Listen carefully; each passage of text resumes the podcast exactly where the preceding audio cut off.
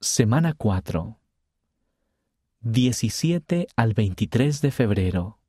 Segundo libro de Nefi, capítulos del 11 al 25. El Salvador enseñó que grandes son las palabras de Isaías y nos ha dado el mandamiento de estudiarlas. Véase tercer libro de Nefi, capítulo 23, versículo 1. Muchas de las enseñanzas de Isaías son un símbolo del ministerio terrenal de Jesucristo y de su segunda venida.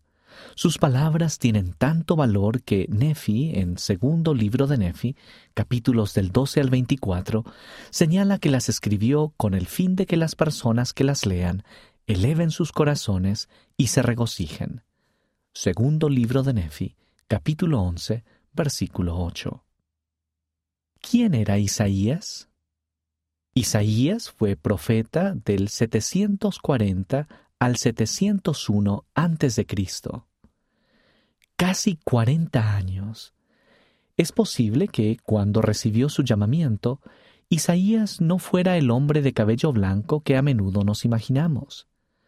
En segundo libro de Nefi, capítulo 16, podemos leer sobre su llamamiento. Isaías tenía una familia. En segundo libro de Nefi, capítulo 18, versículo 3, podemos leer sobre su esposa, la profetisa, y qué nombre le dijo el Señor que le pusiera a su hijo.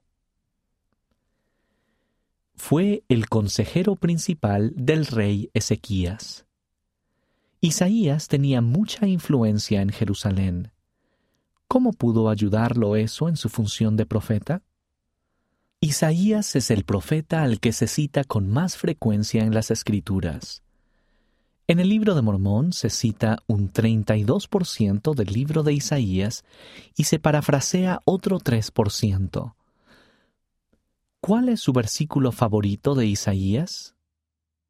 El nombre Isaías significa El Señor es salvación.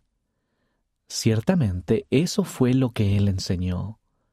¿De qué manera el hecho de tomar sobre usted el nombre de Jesucristo guía sus decisiones?